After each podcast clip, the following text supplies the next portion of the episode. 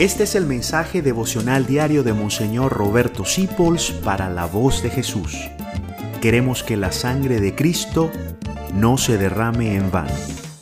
Paz y bien, hermanos, vamos a comenzar a hablar de la oración, pero vamos a tener una gran maestra que nos va a enseñar y es Santa Teresa de Jesús. ¿Qué es orar?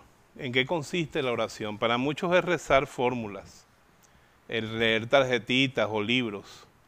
Pero Dios lo que quiere es que tú hables con Él. Por eso vamos a empezar con esta frase tan preciosa de Santa Teresa. Como hablas con otras personas, ¿por qué te van a faltar palabras para hablar con Dios? Eso es orar.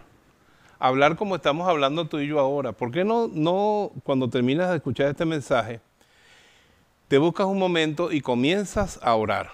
No rezando el Padre Nuestro, la de María, Gloria, el Rosario, eso es muy bueno, pero tienes que meterle también el corazón a eso. Pero la oración más poderosa es la que tú haces con tus propias palabras. Mira, Señor, estoy cansado. Mira, Señor, estoy preocupado. Mira, Señor, tengo miedo. Mira, Señor, estoy muy alegre. Mira, Señor, estoy muy agradecido. Expresarle a Dios lo que tienes en tu corazón. Él es tu amigo.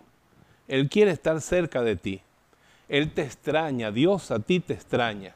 Qué triste es amar profundamente a una persona que nunca habla con nosotros, que nunca nos dice nada y está uno así como buscando que le diga algo y nunca le hace caso.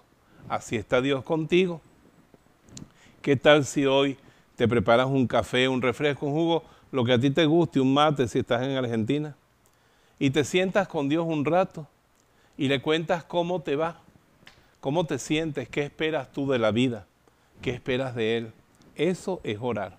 Y lo vamos a profundizar estos días porque Santa Teresa nos va a enseñar el camino de la oración. Dios te bendiga en el nombre del Padre, del Hijo y del Espíritu Santo. Amén. Gracias por dejarnos acompañarte.